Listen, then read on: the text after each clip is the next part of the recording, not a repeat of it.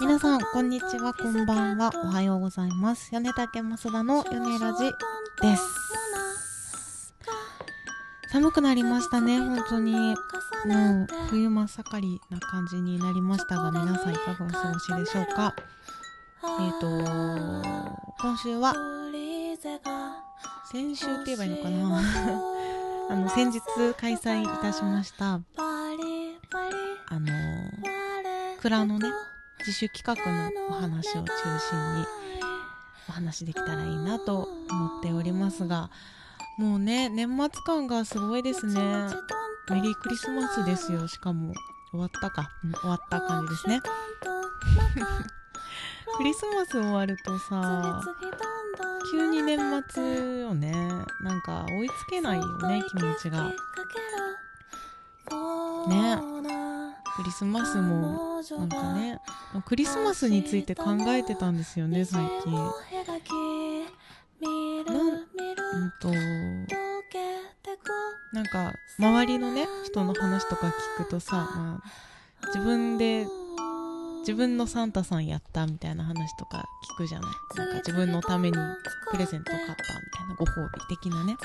とかさなんか子供もね最近は信じてないと来ないからさこう信じてるふりをする子が多いんだって。っていう反面1万円くださいっていう子もいるって話も聞いてさなんかいいよね。多様性っていいよね まあまあまあそんな感じです。今週もよろしくお願いします。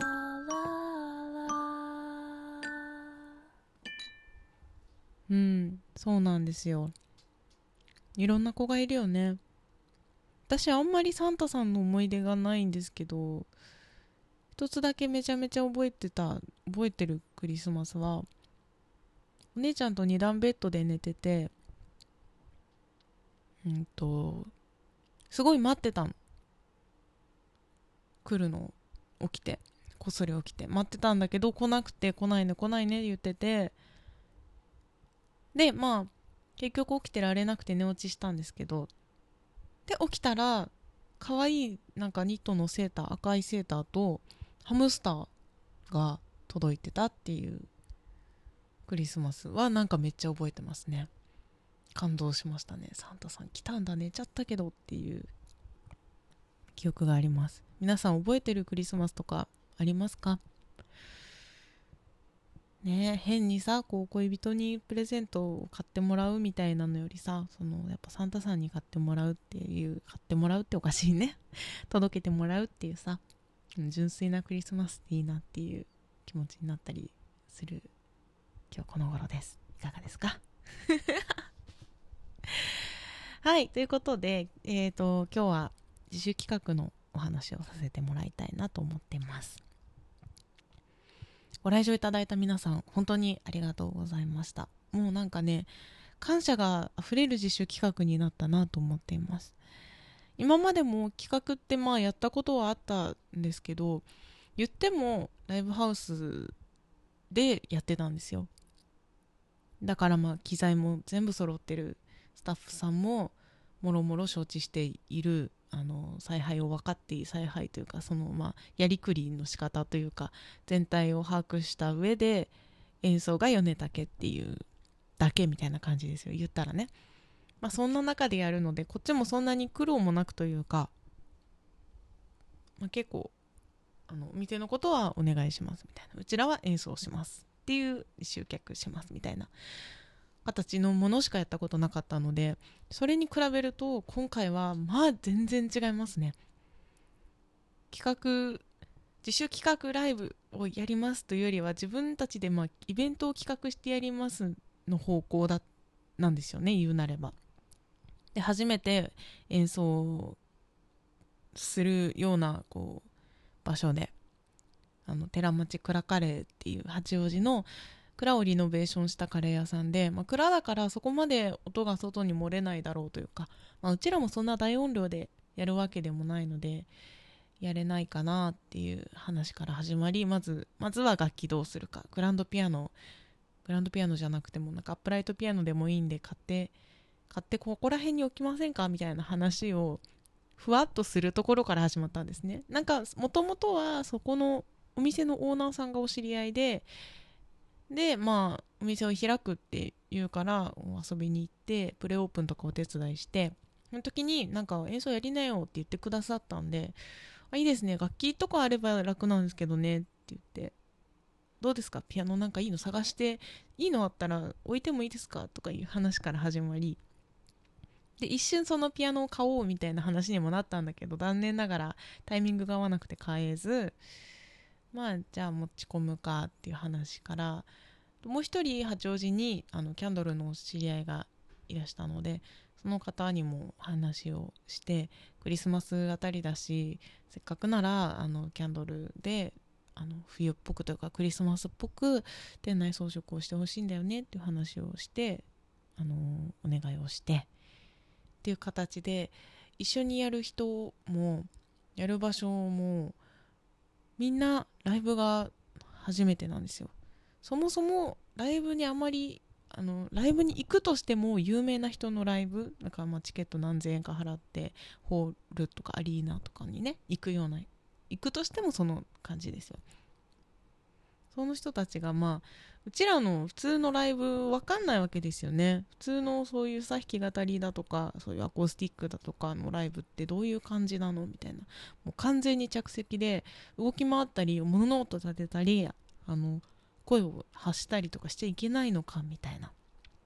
ところの話から始まるんですね。まあ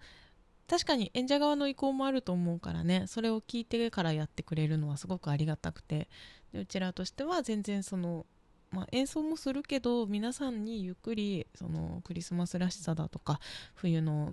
ね、寒い中そのあったかい蔵の中でのカレーを食べながら音楽を聴くっていうその空間を楽しんでほしかったので、ま、全然そんな緊張してね授業中じゃないんだから黙ってちゃんと聞くみたいな姿勢である必要はないですっていう話をしてっていうね。本当にゼロから作り上げていくような演奏というかこう企画ライブになりました。一緒にやってくれたパラレルリープもねすごくあの案をたくさん出してくれたりしてみんなで本当にちょっとずつ積み上げて出来上がったのがあの日だったかなと思ってます。そうやっぱり今までもまあもちろんすごくライブハウスの人も手伝ってくれたりとかお客さんがまあ来てくれることに対してありがたいという気持ちは持ってたんですけど今回は本当に協力なくしてはできなかった企画でもちろんそのイベントの場所を貸してくれてる人初めてなのになんかスタッフさんもすごくたくさん呼んでくれて美味しいカレーをいっぱい振る舞ってくれてお酒もたくさん用意してくれておつまみまでねあの普段は夜営業してないのにその普段やってない時間にわざわざお店開けてくれてとかそれもありがたかったしキャンドルの方もすごい大きいキャンドルをもう何本も何十本も持ってきてくださってそれらをね重たいのにさすごい華奢な女子なんですよそのキャンドルの方がそれをさ1本ずつこうちゃんとプチプチとかにくるんでさ搬入してきてくれてそれをこう綺麗に店内にね装飾飾り付けしてくれて。もうね感謝しかなくないですか？わざわざこの日のためにさたくさん作ってくれたんですよ。で作ったのもそのままキャンドルってまあわかると思うんですけど買いたてってあのてっぺん真っ平らじゃないですか。でだんだんと模していくとてっぺんのろうがバーで溶けてだんだんこう下の方に火が落ちてくるというか形になるんですけどわざわざそうそこまで育ててきてくれるその日の位置が下がるところとかこう周りがちょっと溶けて形がいびつになるなってるみたいな状態に仕上げてそこまで仕上げてから持ってきてくれてて綺麗なまっさらなやつがいっぱいあってももちろん綺麗だったんだと思うんですけどのディテールへのこだわりみたいなものをねすごい感じてね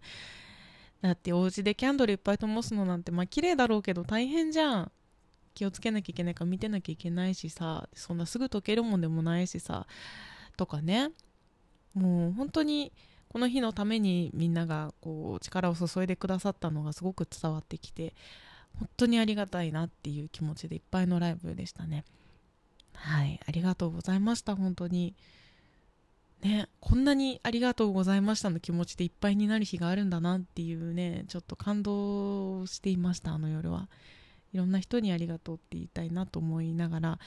その日の翌日が私の誕生日だったんですけどそれを知っている方か知らなかったけどたまたまみたいな方も多分いたんですけどプレゼントもたくさんいただいて本当にありがとうございます。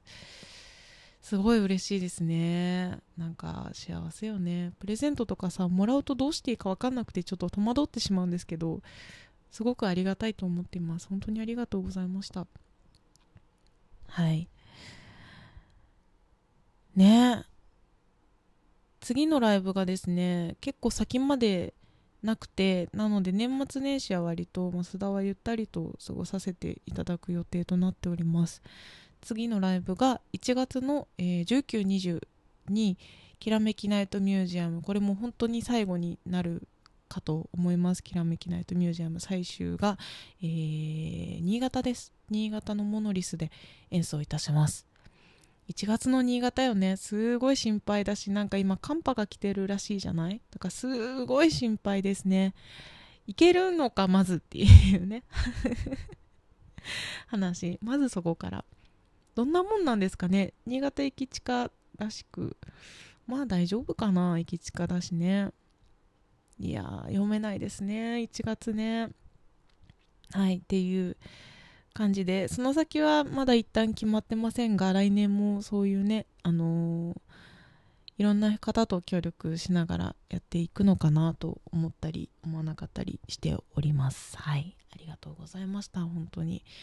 引き続き、えー、来年も米竹をよろしくお願いいたします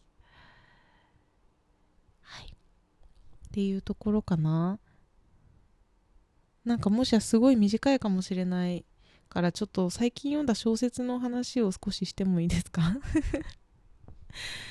最近読んだというか前にも一回読んでたんですけど忘れちゃってて読んでない気持ちでもう一回読んだ小説がありまして瀬尾舞子さんの「あと少しもう少し」っていうね小説を読みました。何にも考えずペロッと手に取ってパラって読み始めたんですけどもうねつこううるうるしてましたね。泣きそう込み上げるものしかないみたいな、まあ、ずっと泣きそうなわけじゃないんですけどそのねお話自体は中学校中学生の駅伝の話なんですよ。もう駅伝っていうだけでちょっと泣きそうでしょ？すでに。わかります？いやー分かってほしい。駅伝はねなんかもちろん他のスポーツもこうチームワークだったりね連帯責任じゃないけどさそのみんなでやっていくっていうものなんでしょうけど駅伝ってみんなであり子であるみたいなこうちょっと特殊なイメージリレーもそうだけどそういう特殊なイメージがあってそれがねすごいいいんですよ。みんなそれぞれが、まあ、中学生だからこう己について悩んだりこう周りからの見え方について悩ん悩んでるというかその変に自意識が過剰な子たちがいっぱいいてでまあそれぞれみんながいろんな人をこいつはすごいこいつはすごいっていう目で見てるんですよ。で自分も誰かからあいつはすごいって思われてるんだけどみんなそれには気づかずに自分はこんなにダメでここがダメでここがダメでここがダメみたいな考え方をみんなしてるんですよ。でも誰かはそいつをすごいやつだってお互いお互いというか思い合ってるんですね。すっごいいい話なんですけど。そうなんか自分にも自信をもらえるというか。やっぱ結局みんな自分のことってダメだダメだの方ばっかり考えるんのかなって。自分私がすごくそうなんですよ。すごい自分嫌いだし全く自信ない。何にも自信ないから褒められるとどうしていいか分かんなくてははみたいななっちゃうんですけど。ダースみたいなね。あんま信じてないみたいなすごく感じ悪い感じになっちゃってどうしようかなみたいなねなっちゃうんですけど。そうでもみんなそうなのかなっていうね。だから私もこれからもこうめげずに何て言うの？私も褒めていこうと思ったし私もすごく心の中ですごいすごいなって思ってる人たくさんいるしすごいと思いながらすごくこう何て言うの？嫉妬してる部分もすごくあるしすごいからずずるいじゃないずるいじゃないけどなんかいいないいよなみたいなね気持ちってみんな持ってるじゃない。でもきっと私も誰かからそういう気持ちを抱いてもらえてるのかなっていうので消化していかなきゃなみたいなさ。うまく言えないな。まあまあそういうねおのおのとの葛藤がある中学生の、えー、駅伝の話でそのねそれぞれが、まあ、その練習段階から話があるんですよ。でまあ順番その物語的には駅伝をするおのおの5人だったかな。そのチーム全員の目線で同じような時間軸の話がだからまあ5回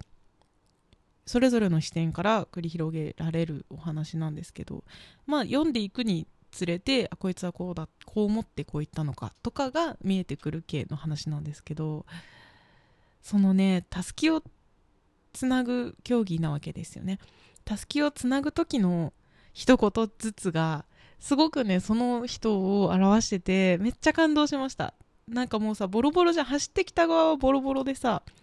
もう精一杯出し切って渡すみたいな状態。受け取る側はさそれをプレッシャーにまた感じるというかこいつがここまで頑張って持ってきてくれたこのたすきを俺もちゃんとつなぐみたいなこの気持ちね。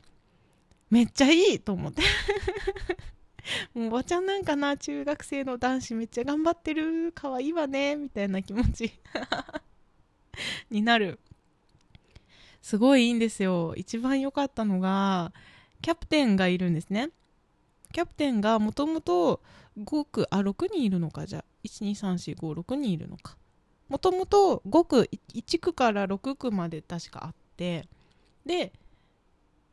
キャプテンなんだけどキャプテンが、まあ、自分で、あのー、走る順番をこれ決めたんですけどちょっと発表していいですかとか言って、まあ、バーって発表するんだけど普通キャプテンってなんか1区と6区は花形で割と目立つやつが走るみたいなところがあるらしいんですけどその6区に2年生を持ってくるんですよキャプテンの発表したその走る順だと。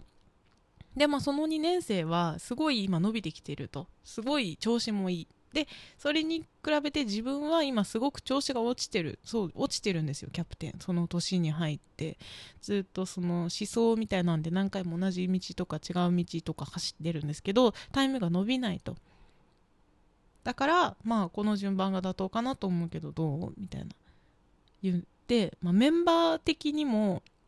顧問的にも納得はいってないんだけどそのキャプテンがあまりにもこう堅くなというかそうこう高圧的に圧圧かけてかたくななんじゃないけどなんかこうふにゃっとずっとかたくななんですよそいつがね。絶対これがいいと思うみたいな。言ってそれでとりあえず押し切るんだけど当日に大会当日にその顧問が「ああの5区と6区変えといたからね」みたいな私が顧問で私に決定権があるからみたいな言って結局まあ当日キャプテンは6区を走ることになってるんですよ。でこの5区と6区のたすきがめっちゃ良くて感動するんです。ここがね本当にいい。このもともと6区走れって言われてた2年生は部活別に何に入るとか決めてないまんま部活のその見学に来てて。で、そこで、そのキャプテンの走りを見て、うわってなって、めっちゃいい、めっちゃかっこいい、あんな風に走れるようになりたいってなって、陸部に入って、そっからもうずっとそのキャプテンの走りを真似して、真似してというか模倣こうどうやったらキャプテンみたいに走れるかっていうのを目指して練習してきた人でで、まあ、調子伸びてきてる中でそのキャプテンが落ちていってるのをすっごく心配してるんですね。もうなんでだなんでだみたいな。悲しいんですよ。その2年生からしたら。目標だった人がだんだんこうダメになってきてしまっている。なんでだろう？でその先輩その3キャプテンからはお前なんか抑えてないか？俺を抜いていいんだぞみたいなことを言われていや抑えてないけどそんなことをその人から言われたくないみたいな気持ちとかをね抱えたまんま5区を走ってでロックに渡すんですよ。キャプテンに。でまあ自分としては自分なもちろんねその走りもいろいろあってあんまりうまくいかないみたいな、まあ、2年生だしいろいろある中で助けを渡すんですけどそこでキャプテンがあの信用してって言って受け取るんですよ。めっちゃかっこいいと思って。キャプテンから見てるとその5区の2年生がすごく不安そうな顔でたすきを持って走ってくる。まあそうだよな俺あんまちゃんと走れないしなって思いながらもでもここまでみんながつないできてくれたたすきを信用してって言って受け取るその気持ちがめっちゃかっこいいなっていうすごくいい話なのでぜひ読んでください。はい最近の一押し本の話でした。ありがとうございます。はいまあじゃあそういうなところですね。次の放送はもう年始早々みたいな感じになりますがまあ、皆様あの健やかに良いお年をお迎えいただければなと思っております。じゃあ今年も1年ありがとうございました。また来週ヨネラジでお会いいたしましょう。じゃあね